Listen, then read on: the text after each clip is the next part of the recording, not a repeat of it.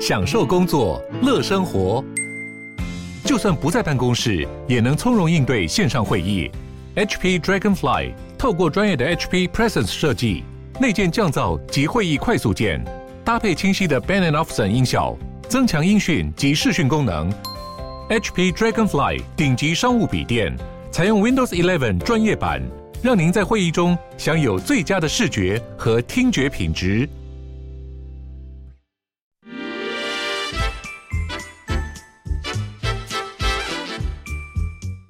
有健康的身体，才有健康的生活。名医安扣专业医师线上听诊，让你与健康零距离。各位听众朋友，大家早安，欢迎来到 FM 九八点一九八新闻台。你现在所收听的节目是星期一到星期五早上十一点播出的《名医央叩》，我是主持人要李诗诗。我们今天的节目同步正在九八新闻台的 YouTube 频道正在直播，欢迎大家可以来到线上来跟我们一起来讨论今天的主题，就是关于这个良性的肝脏肿瘤需要切除吗？哇，这个每次只要聊到肝脏，我们就可以非常安心，因为呢，节目现场今天请到的是台大医学院的名誉教授，也是肝胆肠胃科的杨培明杨批，欢迎。哎是是好，各位听众朋友，大家好。耶杨教授来了，赶快帮我们解惑。最近因为大家其实健检的这个风气很盛啦， 对，所以大家都在健检。那健检之后就发现，哎、很多人肝脏都会有什么结节呀、嗯嗯囊肿啊。嗯嗯像我最近刚检查完，嗯嗯发现血管瘤，哦就是这些良性的肿瘤，它为什么会发生？我是做错了什么吗？嗯有没有？不用担心。是，呃，这良性的肿瘤，其实在我们做超音波的时候，哈、嗯是很容易发现。哦，那绝大多数是没有问题。是，好、那、当然结节就是分良性跟恶性。对啊我们当然担心的是恶性。对。不过呢，在台湾其实做超音波良性的肿瘤是比较多。哦那当然，B C 肝的患者呢，当然是要小心哈、嗯有嗯恶性的这个肿瘤存在。哦其他非 B C 肝或慢性肝病的朋友，是，大概如果发现结节，对，大概一般绝大多数是良性比较多，都是良性哎比较多。对，哦那没有做错什么事，呃，体质可能就是会发生。哦，哎 是，嗯那所如果以断定是良性的话，对一般只要用超音波追踪，不必太担心。就好了。哎，对嗯对，大概半年一年追踪一下这对样子。没错哦，所以其实跟他的可能饮食习惯啊、作息啊，并不那么直接。哎，早期当然都做过研究对哈，但是后来都没有结论。哦也没有结论。比如说，我们等一下会谈的所谓局部结节增生，甚至常见的血管瘤，是到底跟女性荷尔蒙等等、嗯有没有关系？这早期对都有怀疑，对而事实上都没有结论。哦更何况这些男女性 都有。是哎是好，所以大家一开始一定会想说，我一定是哪里有问题，哎对我要不要调整没错一下这样？哎对对对，对就后来对发现对哎好像关联都不大啊，好吧，这时候就只好说，嗯，那可能就是体质啦。哎对，一个年纪到了，他就会跑出来，这样呃年纪大小没有关 系，也没有关系，嗯 没有关系也。有人出生就有了，哎，对，当然嗯这血管瘤，等一下讲这血管瘤哈，是它可以长在身体各个部位，啊，对，其中这个我们一出生就有的胎记，是胎记有的就是血管瘤，哦大家看到那个红红的，对哎那种就是它胎就是记血管那瘤血管瘤，是是对哦，那所以有的人真的是一辈子都有这个对，血管瘤，也没什么事情。哎对，对，所以 OK，先让大家打个定心哎针。嘿嘿血管瘤这件事情，它就是血管的那个血管的增生成分嗯长在某一个身体的部位，哦，不是说长在血管上面，不是这个意思不，是只是说那个瘤，对如果你给它拿到这个显微镜下去看嗯，它就是类似血管的成分，哎哦哎，但是它随机的发生了，对，是到处都可能没有动到什么血管，哦哎哎，哎是。对，但血管瘤它的特征是不是它的尺寸可以有各式各样的变化哎？对，哦，有很小也有很大，哎嗯是，小的话就是零点几公分，对，大的，因为太小我们也看不到。嗯哦，嗯那大的话可以，我看过最大的大概二十几公分，哇，所以整个肝是肿大，没有错，是哎很大一颗，很大一个。然后这颗肿瘤它的成分看起来就是血管，但是它就一直长大，一直长大。对，当然我们是没有给它做组织证实了，对我们用影像大概可以是判断。哦哎是，但是到这么大，它除了比较重之外，也没有什么影响没有吗，？一般没有症状，完全没有。也只有少数例外。哦嗯当然，一般朋呃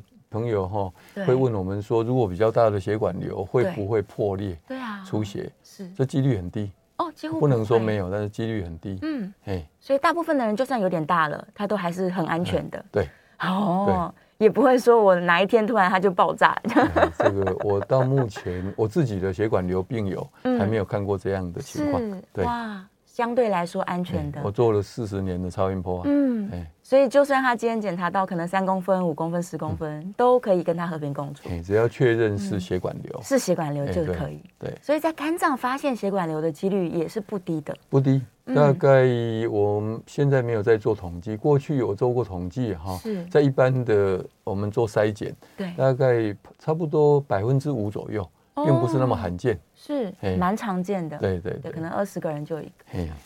哦，那所以这个东西它其实是，如果真的确定是血管瘤，它是不需要处理的，不需要。完全开刀什么都不用。对，我们为什么要追踪？而且健保也愿意给付哈，是因为我们有一些瘤嗯，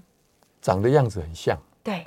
啊，所以你真的连电脑断层或磁振造影再做进一步检查也是没办法分辨。嗯是但是有时候最后是恶性，哦所以基于这样的呃担心，对所以我们还是定期追踪。嗯，不过大概如果追踪三年以上是没有变化，对。应该是大概没有问题。哦嘿，哇，所以这个观念其实大家可以放在心里，对，就是如果你发现哪个部位可能不见得干啦，嘿哪个部位有一些良性的肿瘤，就对是要乖乖，至少前面三到五年乖乖追踪，没错。之后再偷懒可能还可以一诶点。对对， 因为恶性的吼，你真对的到三年都没有变化，这个几率已经很少了。哦有还是有是那，但是很少，是很少。 OK，哎，所以就追踪它就好了。对，对，不要偷懒。也不能偷懒。对，有些人一开始可能逃避，他想 说啊，对算了，那我就先不管它，忽略对这样，反而逃避是不好的。对，这跟做健康检查的态度一样，是到底要不要接受健康检查，对一样的道理了。是啊，嗯我就是因为这两年开始定期健康检查，才发现哎、我也有血管 瘤，好， 对我也有囊肿，对啊。好但是发现之后，大家反而就不要紧张，发现对是对好对事，对对，对没错，追面对踪它，面对哎它。好，所以第一个血管瘤如果确定是良性，基本上是不用担心的。对，对，但是它的追踪方式啊，是超音波就可以了。一般就用超音波。不过我嗯们第一次如果看到一个呃，我们不明性质的结节，是，呃，绝大多数是会安排电脑断层，嗯，哎，做进一步的检查。是那这个电脑断层的时候，一定要打显影剂，对，才能够做比较明确的分辨。嗯因为你没有打显影剂是的话，就看到一个结节，对那跟我们做超音波是类似的。哦，那我们超音波其实也有显影剂，嗯不过那个健保没有给付。是那电脑断层的显影剂健保有给付，哦，所以通常我们会安排一次电脑断层，嗯然后电脑断层它打显影剂前后都会照相，是然后看那个变化，嗯就可以判断是不是血管瘤。有的很典型，是那有的当然不典型，就要再密切的追踪。还是在追踪，那典型的，一般我们就回到超音波嗯，嗯大概半年一次。半年一次就好。，对，嗯，密集的做，诶前面三到五年这样。诶，对，其实半年对也不算很密集，啊还好对，啦三个月诶可能更密集一哎、点。对对，不需要，不需要三个月， 不用到这样除了第一次，我们如果说好，电脑断层确定以后， 是，那我们可能下次超音波是三个月，对，那、假如也差不多，那再来就半年就嗯可以就了半年就，好。哦，是哎是是，好，所以也不一必开过度始紧张 了，不要嗯太必紧过张度紧张，就是一旦发现的话，我们进一步先确认，对，对，确认以后就可以安心的对追踪了。没错是是是。好，然后还是有，我也有听到有朋友，这刚好是身边的朋友，嗯嗯嗯他是发现有水泡，嗯哼，对，那水所以泡肝的哦水泡是水泡其实比血管瘤又更常见，哦更常哎、见，我们有时候学术上叫囊肿了，对，囊肿哈，就里面都是水，嗯哦，单纯的水。就是一颗水那泡，我我刚讲比很常见的是一般单纯性的水泡，对，单纯性水泡理论上也是跟体质哦有关系，是，所以水泡有体质的人，它可以长在肝脏、嗯，肾脏哦这两个同时出现的几率，大概呃差不多，比如说肝脏有水泡，是，那肾脏有的几率大概一半，哦，蛮常见的对啊哇，是那肾脏有水泡，肝脏有的大概有嗯三分之一，三分之一那，两个同时出现，大概差不多百分之二十左右，也是很多，啊都，有大大小小的水泡。对，好，这个是体质，嗯那甚至胰脏也有水泡是，啊，脾脏也有水泡，哦，他的内脏都会有水啊泡，啊女性的生殖器官也有水泡，哦等是等，所以是蛮常见的。对，那么当然有一些比较特殊的呃这个水泡嗯，是比较特殊，比如说寄生虫引起的这一些，但这很少见嗯，尤其在台湾大概几乎很少见到。哎我们卫生条件比较好，对，在中东呢哪里哈，嗯有一些特殊的寄生虫，是，哎，嗯，所以一般来说，它也仍然是体质，对它就是有一些小小的含水的泡泡这样，对，或者也有对大的，也有大颗哎的，对。嗯那这里面有一个是有遗传性的，是，我们叫做多囊性的水泡。嗯，多囊性水泡可以大大小小，对，那可以整个肝脏哇，占了很大的啊，所以肝有时候肿得很大，是，嘿，那有时候会造成呃我们病友的不舒服，嗯因为嗯整个肝脏肿大以后压到周围的器官，甚至连肚子都被撑起来，哦嘿，是那所以很希望把它拿掉对，啊，但是一般你很难，嗯因为几乎整个肝脏，啊，所以它你到能处考都虑就是换肝，是，可是外科医师也不觉得说这个需要到换肝，因为不影响身肝脏功功能，功能都没有受影响。对你其实看到整个肝都是大大小小水泡，嗯功能都没有影响，哎嘿，是，所以它肝指数啊什么都完都全正正常都的，正常，是，对只是不舒服，只是不舒服。不过还嗯好，这么严重的哈病友算是比较少了，是比较少。嗯是，哎，哦，所以这个水泡也跟刚刚血管瘤一样，不用特别一般是不用。处理它，哎，啊，如果是不管是遗传或非遗传，嗯脚很大，对也就大到了十几公分、二十公分，嗯甚至更大。是，啊，有不舒服，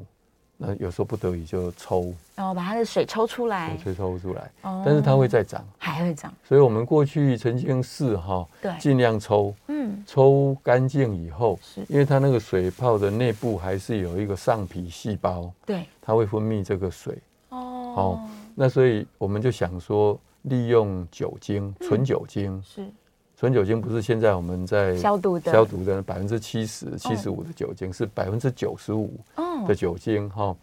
打到那个囊泡里面去，是希望把那个上皮细胞破坏给掉，它破坏掉。对就像我们现在用酒精来注射肝癌对，一样的道理。嗯不过现在因为有电烧，所以酒精注射已经很少用了。是三十年前我们刚开始是曾经用酒精注射对，来治疗肝癌，嗯哦是很有效的。是它会让我们细胞里面的蛋白质嗯凝固， OK，哎所以它然就后就破细坏胞了就死掉了。是，嘿，那所以这样对付这个水泡也是可以的吗？对，但是好像效果没有想象那么好，哦，因为你要整个那是是一个立体的东西，对你那个酒精真的分布到所有的上皮细胞，把它破坏，是我们可想而知不是那么容易。，对对，所以只要有剩下一些，它就有可能哦再生，又长出来，也有长出来。哎是，不过哇是不失是一个方法了，嗯哎，说不定可以拖一阵子。是嘿比较长的时间，对对对，然后过一，阵子又长回哎，来，对对。是，但他们通常是一个水泡越来越大，还是不不一定，各其种实各种情形都有，如哦果是遗传性的这个多囊性的水泡对哈，呃，当然就是有的就越来越大，对啊，越长越多，一大堆，哎，，对是，啊，如果是一般单纯性的嗯，跟遗传没有关系的，是，那这个通常变大的机会就比较小。嗯，当然你会问我说啊，这种单纯的也是有的比较大，对那什么时候发生是？因为没有固定在做超音波追踪哦，我们就不知道。嗯，那比如说我们 B 肝、C 肝的病友有在定期做超音波追踪，嗯我们就可以看到它的水泡啊，当然变大的几率其实不是那么大，还好还好，是，还好它就维持一个状态这样，对哦，一样和平共处，对，顶多是本来一个变成两三个嗯，这样子，就这样。啊，变大的几率其实不是那么也还好那么，大除非嗯对他真的像刚刚教授说很困扰的时候，对你才要去处理它对。，没错，那如果他是 B C 肝患者啊，有没有更更容易发生水泡的状况？也没有关系，完全没有关系。对，嗯对对，是，所以血管瘤跟水泡真的都是体质，多体质，对跟 B、C 肝或其他的慢性肝病没有关系，没有关系。哦然后他什么时候要出现，其实也是不知没道。错，对，没错，他想发生的时候他就发生了。哎， 对，对，所以也不用太担心，是不用太担心，嗯，但水泡会比呃血管瘤容易破掉吗？不也会不破，一样，都是一样的哎。对， 对，大概我们只有提醒病友哈是，就如果比较大的，嗯刚好又在比较表面，对，那就尽量不要去哦不小心撞击到，撞击腹哎，部。对对对。是是是，万一真的撞到了，还是有机会哎的。对啊，破掉呢，那个里面的水的成分是，对腹膜、嗯，对身体也没有什么特别的刺激，哦，它就是组织液，哎，对，组织液是，，所以身体还还是会把它吸收好会掉。吸收掉。嗯所以外科有一种方法，对，我们刚刚讲说，如果很大的水泡，是你很困扰，嗯那一种就是用内科的方式是，我们经由超音波指引，把纯酒精嗯，打进去，打进去，希望能够破坏它的上皮细胞，嗯尽量减少它再分泌。嗯，另外一种以前古老的方法叫开天窗哦，啊，就是说那个水泡是哈、哦，给它，因为它很接近表面，对，就给它一个小小的洞，哦，经由开刀给它弄一个小小打的一个洞，洞，那有水就流出来，对自然的流到腹腔，哦，然后吸，收，哎身体就会吸收掉，对对对对哦，对也是一个办法，哎、是，但它就会一直进行这个过程，哎，理论上是这样，对对但有时候又又又密合了，又密又好对对愈合，又你长又不能出来开太大的天窗啊，对呀，啊哦，哇，那是真的是比较，大的了，还有比较贴近外表。嗯嗯，你如果再深入的大的，你也不能做什么事，对，因为开天窗一样接近肝表面才能开天窗。所以通常可能要到五公分、十公分以上，它才会认为是大，更对不嗯对大更大还要更 大，十公分还不算太大，还是小的，对对对对天哪，所以有可能是水泡大十五到二十，嘿，好对大，对对，没错，是二十公分耶，哇，嗯很这么大，颗，这样这么大，那确实是想要处理一嗯下，对，很想，我相非信常病友都想很希望看能不能把我处理 掉，完全处理好哎这样，但对是有它的困难度，哦，对是是还是有限度的啦，对对对，对有可能就是要跟他一辈子好好相处，对对，一动不如一静了，哦哎，建议还是这样，对对，追踪就好了。对。那结节呢？结节又是什么呢？哦，结节这个就对是很大范围的一个名词啦。对，你的结节，我们一般讲结节就是指实心的，实心的，嗯，啊，水泡就是里面是空心空的的，所以我们在超音波底下，水泡看起来里面是黑黑的，哦，黑黑就是它音波很容易透过去，对，所以里面就黑。嗯，那如果里面有组织的话，它是我们白音白波的，进去哈是，碰到组织的界面嗯，不同的组织界面，它音波就会弹回来，对，我们就会看到有一个亮度。哦，所以如果实心的话，你会看到这个结节嗯的亮度是比水泡嗯，来的不会那么黑。哦，那到底它是还是黑的，嗯只是没有那么黑是，还是慢慢慢慢，甚至比肝周围的肝还要亮？，嘿，这个就看它的组织的情况。哦哦，，所以，以这个实心的我们叫结节，嗯，如果是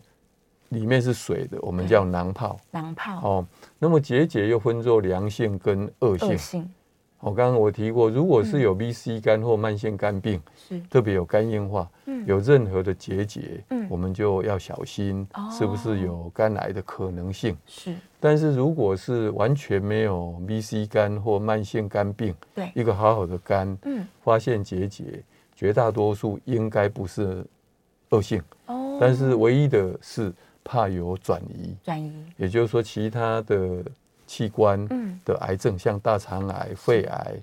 或者是妇女器官的癌症，对，转移到肝脏，从远端过来是的，唯一是要小心这个。哦，肝癌的几率相对的就少，是，对是，哦，所以看到结节的时候，我们是要稍微提高一点警觉，对，就是它有可能要仔细分辨哎对，没错。到底是良性特还是别恶是性啊多发，多发就，一，比如说呃，有有很多种可能，对一种是过去从来没有做过超音波，是第一次看就发现多发嗯很，多个这样，好、啊，另外一种是你过去固定时间在做，嗯因为某种因素在做固定追踪超音波，是，上次还没有看到，嗯啊，经过几个月，嗯，哎，怎么就看到好几个？哦这都是要小心，突然出现很多，哎，这样对，要是小心是不是有转移性？哦的意思远端转过来，可可是他也许也不知道说从哪里是啊转过来，说不定他这自样己都完全没有症状。是嘿是就是都没有在做检查的状况下，诶，对是，对，哇其实很多癌症哈、嗯是没有症状的，我们大家都以为说哦，今天我容易拉肚子嗯，就有大肠癌，对，其实大肠癌反而是没有不声不响，是，嗯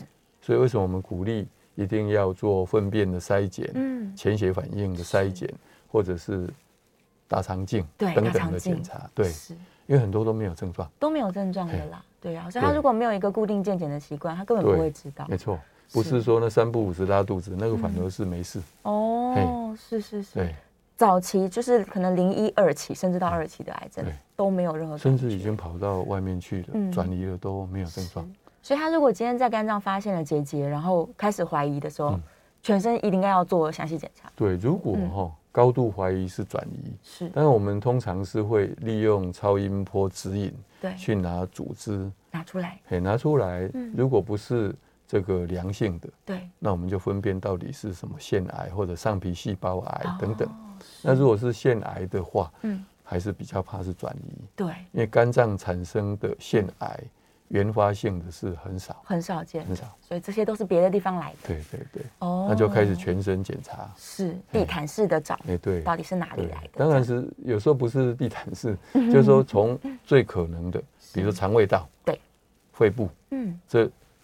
两个器官常见的是地方很常见的。是，啊，没有，嗯才开始找其他的。嗯地方一个一个找，对对对对，所以其实很好哎、这肝脏它反而是帮助我们去提高警觉，也哎对，也对可以这样说。是一旦这边发现一些结节，然后万一又怀疑它是转移的，嗯嗯，对，它就是就一赶个快警报器，对对对对对，哇，所以反而我认为这个肝脏的超音波，它是应该要积极，对，每年进行的，所以我们还是一再呼吁哈，对因为超音波是没有什么痛苦是，啊，所以当然有时候不符合健保，就嗯像当健康检查，对，那、做一次自费的话，大概一百块新台币，很便宜应该是还好。对，那为了健康，是可是有的人就是怕面对了，对，说不检查没事，嗯，啊，检查发现了一些，对，所以这个是一种观念的问题。是，嘿，对，但事实上你越早发现是越好的啊、对，我们的意思早发现就是可以有比较多有效处理的方式，是，哎、嗯甚至可以根除。甚至是对对，如果非常及时发现对的对话，对对对对啊，所以这个肝脏的超音波把它放进去，每年的行程来说，好处是挺多的。对对，只是应该可能像我一样会环 漏，突然看到哎、怎么有血管瘤？ 比比周大肠镜好多了。对对对，大肠镜更可 怕，因为超音波毕竟就是划一划过对去，对对对对，就找对得到了。哎，不痛不痒，对哎，啊会痒会痒，不会会痛，不会会痒痛，凉凉的哎哎，对对对对，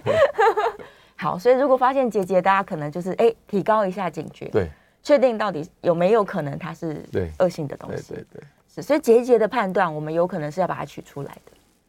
结节判断是用影像，影像先好看。我们大概这样子啊，嗯只要看到一个肝有结节，对，我们只要过去完全没有任何病史，是，第一个是会有没有 B 肝 C 肝，对，这会抽血检验。嗯，先好先确认，那第二个是肿瘤的标记，对，嗯常见的肝脏肿瘤的标记就是肝细胞癌，叫做胎儿蛋白，对，甲种胎儿蛋白 AFP。嗯，那如果是怕转移的，我们有所谓 CEA 嗯，或者 CA 一九九，是这是来自肠胃道或者是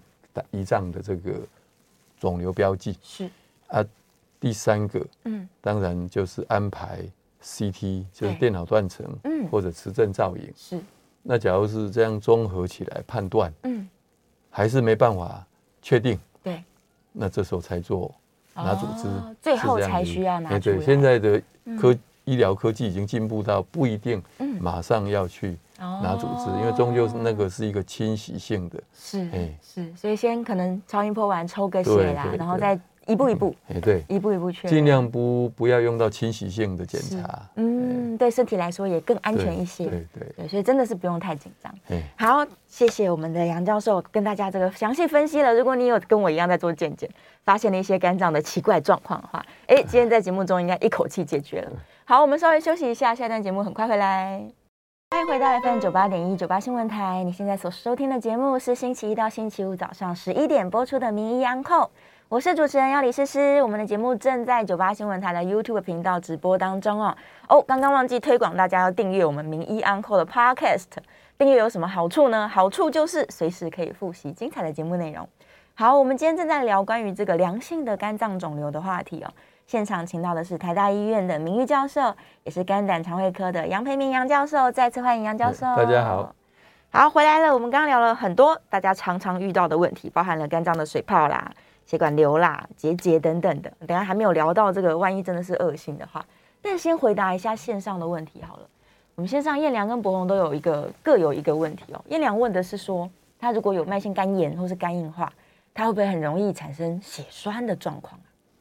呃一般是不常见，是，不常见。嗯，那因为我们慢性肝炎哈，对大概跟血液凝固是不会有太大的关系。嗯，那肝硬化呢？呃，它本身是一个很大的一个情况，也是，就是说有很初期的，嗯也有很晚期的肝硬化。嗯，那么初期的肝硬化跟这个慢性肝炎是类似，是大概对于血液凝固没有影响。对，那么晚期的话，理论上嗯，有时候我们判断肝功能是其中的一个指标就是要看血液凝固时间。对，那血液凝固时间如果在晚期的肝脏，嗯应该是延长的。延长的哎，对，因为它那凝我凝血因子们不够嗯血栓就是应该是凝凝延固，长反而不会。对，嗯哎，对，所以理论上很少，但是有时候会碰到，是所以我们也不是很了解，说有少数嗯人真的产生血栓，我们反而是要去查他的血液凝固的这些部分是有没有其他的问题。哦，所以回答燕良的问题是是，这个机会是很少。很少的，那大出血大概除非是，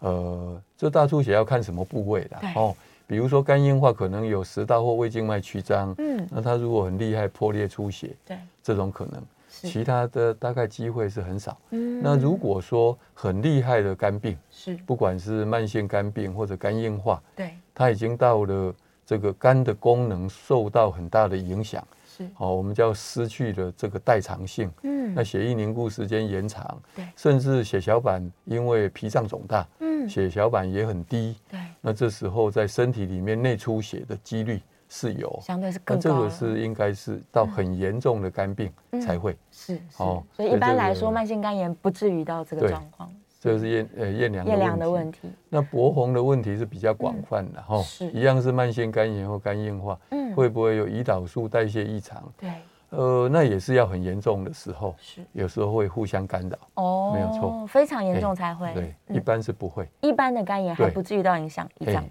是是是，所以这个差不多类似啊，对，低血糖休克的问哎题，，这几率是很少哦。对，这也是很低的哎，所以嗯有时候甚至肝有肿瘤哈，说不定它分分泌出类似这个胰岛素的东西，哦造成低血糖。不过这都很罕见，很罕见很的，罕见，所以应是该不用担心。嗯，一哎般来说不会啦。对对呀、好，非常谢谢他们两位的问题。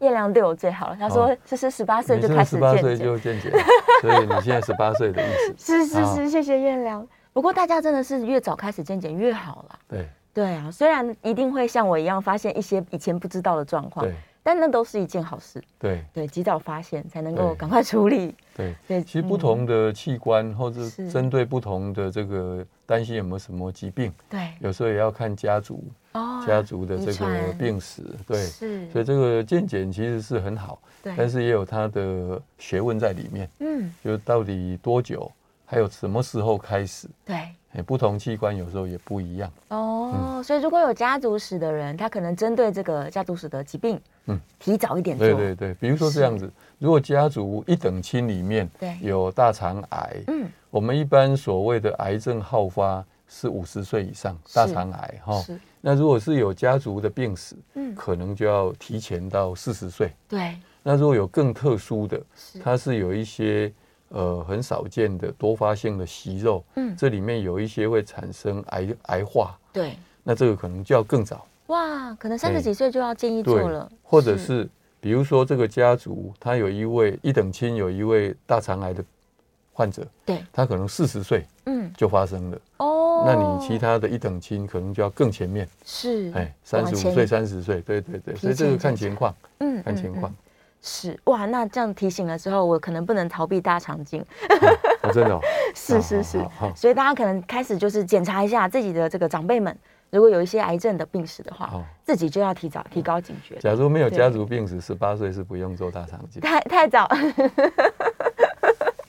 对，有家族病史，大家越早做可能不错 啦。对对对，但是一般来说，可能四十岁之后呢，四十岁之后，我们还是建议哈，嗯，能够的话，对有一次的机会对，就做大肠镜。是，那大肠镜做完了，假如都没事，嗯，那再来就是多久要再做？对这个也是一个很有一些争议的。是比如在美国，他们要做大肠镜不是那么容易，嗯他们就会建议十年以后。哇但是中间是不是都不理它对？不是，我们就用粪便潜血反应是来做一个替代。仍然追踪，哎，对对对，每两年追踪一次。哦，嗯，那如果是有看到息肉对，就要看息肉是属于哪一种息肉，是，比如说是增生性息肉，嗯，可能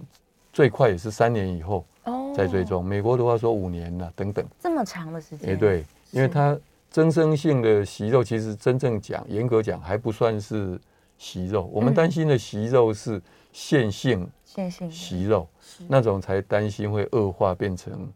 大肠癌，嗯，嗯哦，就腺癌的意思了。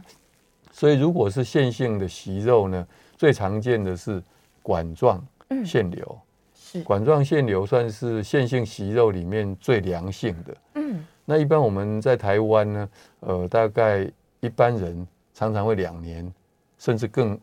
更早就做。对那在美国也是建议超三年做一次就哦 OK 了。是好、那如果是有一种叫绒毛容貌型的，性的是加在里面，嗯那可能就一年做一次比较放心。哇甚至有一些我们会建议半年就在追踪。继续追踪，对，是虽然已经切除掉了，嗯嗯但是嗯怕其他地方会不会又长出类似的？是哎哦，所以他可能第一次做大肠镜的时候就已经有发现一些呃异常，呃，异常，这时候他们就会拿出来我做们检查，会把它整个拿掉是去化验，嗯做嗯病理切片化验，是，啊，依照那个来决定对往后呢多久哦，做一次大肠镜检查，所以每个人其实不一样，每一是个看你人的不一样，对看你的对切片的结果，对，原来是这样子，哎是是是，很多人连第一次都不敢进去，哎对，对没有错，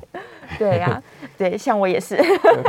因为大家出怕这个是现在因为有麻醉，所以其实痛苦倒是不会，对，那但是大家对那个事前的准备功夫， 嗯，老是觉得很很不舒不舒服，对啊，呃，低渣低渣现在还可以克服，还可以那，些很多东西事实上跟我们想象不一样。你低渣还可以吃很多的呃呃对，食物，选择哈蛮多的对，选择蛮多的。嗯，但是最最后的那个关头，对，就是一大早嗯对半夜要要来起喝来这个清肠，对呀、 他可能晚上都不能好好睡觉，诶但是那么多年才一次啊，是啦，对不对对呀、哦对呀、是，然后还是鼓起勇气，还是对，把肠子子清的越干净，这对个对大肠镜越成功，没错，没错。对，哎赶快发现才会对，那如果真的那个害怕清不干净，对，或者是曾经有经验是清不干净，是我是建议这个低渣饮食可以提早，哦不一定要前三天，是可以比如说五天一。整周这样，诶、如果你有便秘习惯，甚至是是一整周，哦，对对对才会更干诶、净，对，比较那最后顺才利嗯才喝那个清肠的，对甚至有的还会给泻药，哦，是哎是，就是强力的把整强力肠子清哎干清净。干净，对，嗯，所以如果有断食习惯的人，他可能可以断个就是长一点点，也许也不错吧。呃，我这个我倒是没有没有嗯人讨论过这个议题，哦，真诶的你是，断食，你要断多久？因为我自己就想说，如果我真的要做大肠镜，我就啊前三天干脆不要吃东西了，我就喝水就好了。喝水，对，真的、哦，是这样会不会奄奄一息？奄奄一息吗？啊还有没有可做能就已经奄奄一息了， 体力非常不好，嗯应该是不用那么极端，不用哎低渣就好了哎，。对对对，嗯是是是， 建议大家就是这可样以拉恐怕长，大家就更不敢做了，更害怕了， 对不想。大肠 镜。 不行不行不行，要鼓起勇气做一下。对，对，因为其实大肠癌的发生率还是太高了啦，在台湾。发生率哈，嗯以癌症来说，现在大肠癌是排第一位，对，第一位，嘿，是。对，所以反而这件事情，它可能肝脏的超音波，我们因为不痛不痒，对所以哦痒痒，微微的痒痒，嗯对，所以我们可以固定的去做。对那大肠镜这件事情稍微有点辛苦，但还是建议大家对，鼓起勇气至少做一，次的，至对少做一次一。生一次哈，哎，四十岁以后哈嗯是，最好找时间做一次，一次，然后以后再看情况，对，再看你这个到哎底有没有发现，哈发发现了什么东？有没有异西，这样常。对对对，是是是啊，鼓励大家，真的如果没有真的可以十年再做，应该 OK。也 OK 假如没有家族病史，嗯那中间就是用粪便潜血。是，我们台湾的国健署哈，对，从五十岁到七十四岁，就未满七十五岁，是每两年可以做一次哦，真是免太疫好的了，粪便潜血反应。对，是，所以就帮助你去做追踪对了，嗯那更好的是，假如你做这个有发现有潜血是反应，嗯，马上可以用健保给付来做嗯这个大肠镜。哦嘿，哇，不过唯一要自费的就是麻醉。是哎，麻醉嗯无痛的这个部分要是自己花钱，意思就是说，我们健保因为经费有限，是，所以它不可能包山包海，嗯，所以嗯我给你的是最贵的这个内视镜的这个费用，对但是可以不麻醉，可以不麻醉，本来过去也没有麻醉啊，是啊，那这样也照常在做啊，嗯，所以嗯这个是可以不麻的。那你如果一定想麻，这是就自自己费。花钱但他如果真的不麻醉，这个大肠镜会会非常痛苦吗？啊，每一个人情况不一样，哦哦，当然跟医是师技术也有关系，对但是有时候跟肠子的弯曲成呃弯曲程度，对，哎，哦只要没有的话哈，有的医师做起来哈哦嗯很快，很快从我们呃肛门出口，是，一直到整条大肠，嗯到小肠大肠的交接的地方，是，这大概长度至少一公尺以上，对，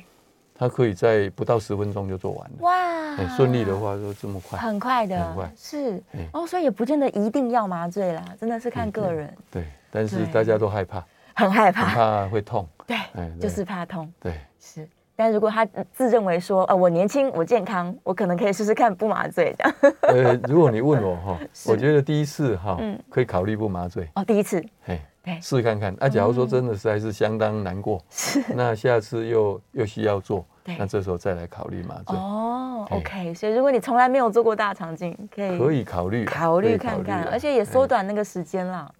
对啊，就是你也还不用诶去睡着，醒过来。 对，其实就是减少麻醉的风险呐，是啦就是这样的意思。对啊，哦对，啊，嗯，能够不麻醉的话，嗯也许可以尝试看看。好像在暗示你一样啊。对对 对，勇敢一点。是我其实自己也认真考虑过这个问题。对，然后我的同事相当年轻，他三十五岁就做大肠镜， 哦，真的哦他就是没有麻醉，哦，是，哦所以他的建议是说啊，可以试试看啊，他觉得哦还可以这样。那这样这样很好。所以提供哦一些这个经哎验，让大对家可以勇敢一 点。 好，来，我们继续有一些延伸性的问题，我们在下个阶段回来，广告回来之后继续回答大家哦。然后下个阶段我们也是可以开放 call in 的，所以如果你想要打电话进来问问看杨教授的话，欢迎你打我们的零二八三六九三三九八零二八三六九三三九八。关于肝脏啊，也许像我们刚刚说关于这个大肠镜的问题，都欢迎提问。好，马上回来哦。家里的孩子即将升上国中，怎么样才能让英文学得更好呢？飞哥英文推出小六升七年级以及七年级资优英文，跳脱国小游戏教育，扎实超前学校进度。欢迎家长随班上课，有兴趣的家长们若要预约试听，请上飞哥英文官网。欢迎回到 FM 九八点一九八新闻台，你现在收听的节目是星期一到星期五早上十一点播出的《名医 Uncle》，我是主持人要李诗诗。我们今天的节目正在九八新闻台的 YouTube 频呃直播当中，欢迎大家可以来到我们的直播现场哦。那这个阶段我们也是开放 call in 的，call in 专线是零二八三六九三三九八零二八三六九三三九八。好，节目回来了，我们再次欢迎台大医学院的名誉教授，也是肝胆肠胃科的杨培明杨教授，再次欢迎好杨教授。大家好，好，回来了，继续来聊聊关于这个肝脏的良性肿瘤以及衍生性的啦、全身性的这些肿瘤。我们刚刚有聊到就是关于家族史的问题。那在线上，燕良问了一个蛮好的问题，他说如果家族里面已经有人得了乳癌或是卵巢癌，那他是不是也更容易并发其他的癌症？有这种可能性。有可哎，能这种可能性是，这是广泛性的一种得到癌症的几率的一个的基因有没有什么关联呢、是嘿是，所以要小心一点。所以的确是要提高警觉。对对，虽然说哎、乳癌的遗传它有可能就是会发生在乳房对，，但它对于远端各种对器官都是对可能的，嗯都可能。所以提早来做健检，提早来有这个呃检查，看看有没有问题的这种意识是相当要紧的。对，好，我们在电话线上有一位听众朋友扣音进来了，是王小姐，王小姐请说。呃，两位好，哎，我你想请好，哎教医生哈，是那个刚刚你说那个水泡，嗯那那跟我们那个喝水喝多有没有关系？如果我们每天喝很多水，那个水泡是不是会没有啊关会系，会变大？没有关系。哦是就是说，你即使哈，如果没有水泡，对嗯那喝很多水，每天喝超过两千 CC，也不会说随便长出水泡。那哦，如果本来就有水泡嗯，也不会因为这样而水泡变得更大。是哎， OK，所以喝水跟这个水泡的大小没有关系，嘿，长成跟大小没有关系是，。但多喝水比较健康吧？哎，对是，尤其夏天，嗯啊，夏天，哦，因为你的体液会流失，哎对对对还是赶快补充进来，对所以不用担心，尽量多喝一点。好，电话线上有另外一位是林先生，林先生请说。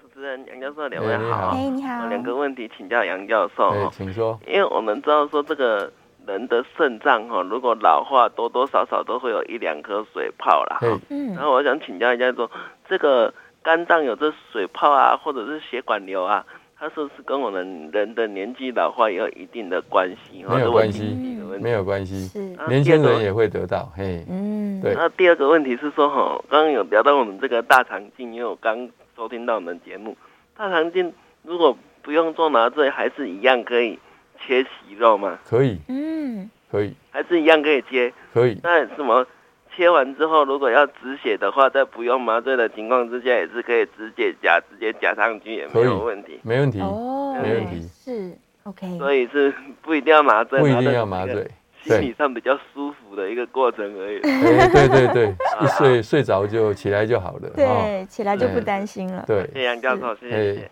哎，哦，所以其实这个水泡的发生的确跟年龄一点关系没有关，系，对，，年轻也会发生，有可能，是是是对，所以倒不一定是因为年纪变大了。对，对，好，再来还有一位陈小姐在线上，陈小姐请说。喂，你医好哎生，，你好主持，人好，是想请教一个问题，就是呃，如果三十五岁的女孩，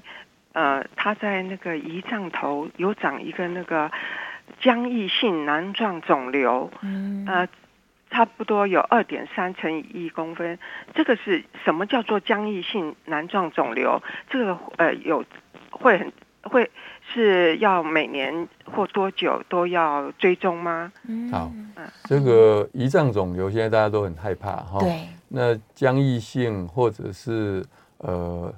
就是有分泌的东西，那浆液性一定是要有做过珍析哦，什么可能才有办法判断哈、是，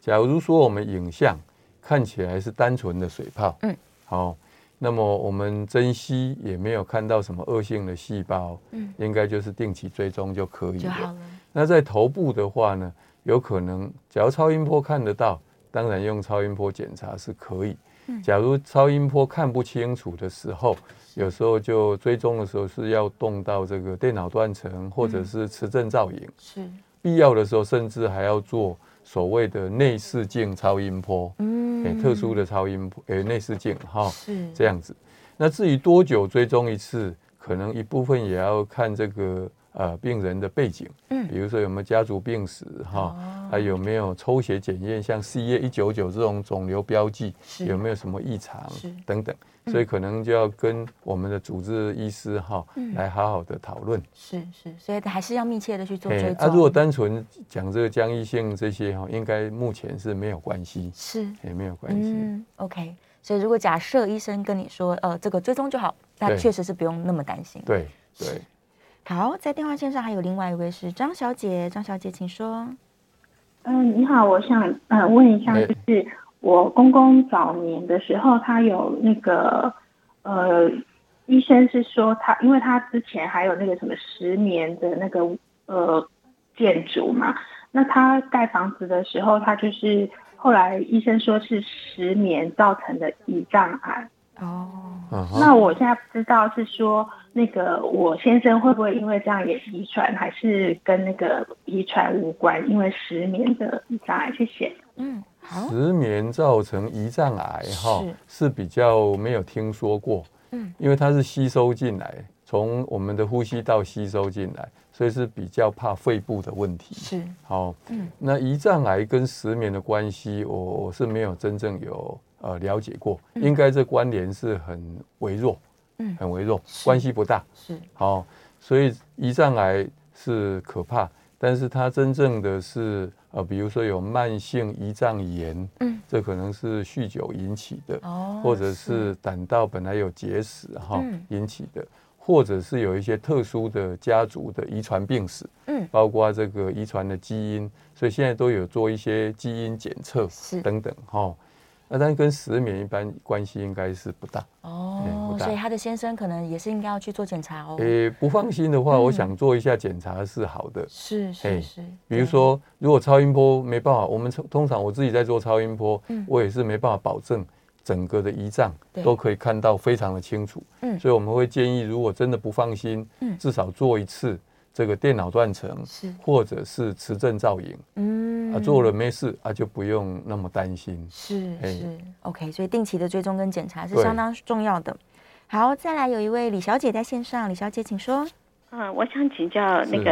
呃教授的，是就是我在一百零八年检查有那个肠做胃，呃，做不到胃，应该是胃镜，他说有肠化生，好、然后医师是说是良性病变，啊是就是癌前病变，叫我每年做一次胃镜，嗯 OK。有需要做这么密？呃，肠化生这个哈、嗯我有时候给它称作变脸呐、嗯也就是说我们在胃的黏膜看起来跟小肠的黏膜嗯是不一样的，是长相是不一样。嗯那你假如在胃里面看到类似小肠的长相，是，这个叫做肠化生。嗯嗯，好，那这个因为这个小肠黏膜它跟胃黏膜不一样，嗯，所以担心说它长在一个不一样的地方是，它可能会呃细胞会有一些改变，对，这样的关系是，所以是说可能是癌前的病变。嗯但是那个关联哈、是不是呃大到说你需要每年做一次胃镜？呃，没有绝对的数据，是，不过还好，因为胃镜比较简单，嗯嗯所以如果不放心的话，嗯我是建议应该是一年做一次，嗯，比较放心。是。那么第二个要看看有没有幽门螺旋杆菌哦在是这个胃组织里面，假如有的话，应该要把它消灭掉、根除根掉，除掉。嗯哎嗯，嗯，应该用抗生素就可以了，是这样减少就是幽门螺旋杆菌加上肠化生呢，嗯可能衍生胃癌的机会就比较大一点。哦是对是是。好，那再来还有一位王小姐哦，王小姐请说。啊，两位好，请问医嘿生，血管瘤就是不是说每一个部位都会长，包嗯括乳房在内都会长血管？是，哎、对，当然是发生几率有大有小了对哈。乳房的血管瘤我是比较比较少听说过，是，那我们最常的是皮肤，嗯，还有肝脏，是还有肾脏，肾脏，甚至有时候脾脏、哦，脾脏都会哦有，都可能有，胰脏少数也有。嗯那在乳房长血管瘤的，呃，我印象中比较少见一点，嗯比较少见。是，但它也不是说完全没有机会。对，现在问题是说乳房的皮肤上。是还是乳房组织里面，哦这我刚刚讲的是乳房组织里面是很少长血管瘤，嗯但如果乳房上面的皮肤对长血管瘤，那当然有可能，是蛮常见的，哎对对因为它对仍然是皮肤组织。那皮肤组织是是是对好，哇，这个电话非常的踊跃。对我想每次这个杨教授来到节目，大家都非常开心，大家对对肿瘤还是很害怕，非常害怕。哎对嗯希望可以有这个安心的答案。没错，对啊，那就是一样啦。我觉得大家如果有家族史的话，提高警觉，提早做检查都是需要的。对对，那如果真的健康检查发现了一些肿瘤，那就是赶快确认良性，或者是有没有可能是一些怀疑。对对，对，详细的去就做。是第一个一定要勇于去做检查，是，呃，人生总是要有第一次，嗯，所以还是要勇做一敢。做至少做一次是那至于发现了什么问题哎呢，就找专家。找专家、哎，不要自己在那边担心、啊、害怕哦，然后逃避，逃避哎，说不定根本没事，是。没事，嗯对对，那如果医生已经建议你一个比较密集的频率，那就要乖乖去。对，没错，对哎，对，因为如果真的没事，医生会说那就久一点才追踪就好。对对，像对教授说，有可能十年才要要做一次大肠镜啊。对啊，对，但万一万一他的建议是说，哎，你每年要来检查哦，这时候大家就真的要哎，要听话一点。哎对是是是对。，好，今天非常开心，这个让大家可以这个解解决一些疑惑，我相信一定还有更多的问题，所以我们没关系，我们常常会见到杨教授。哎嘿嘿对，大家可以下次把握机会哦，再继续来问问题，或者是呢，你可以留言在我们的 YouTube 聊天室，那我们能够线上呢把这个问题留下来，下一次我们就帮你来这个问问教授。好，谢谢教没问授，题我好们下次见喽，好，拜大拜，家再见，哎。谢谢，拜拜。哎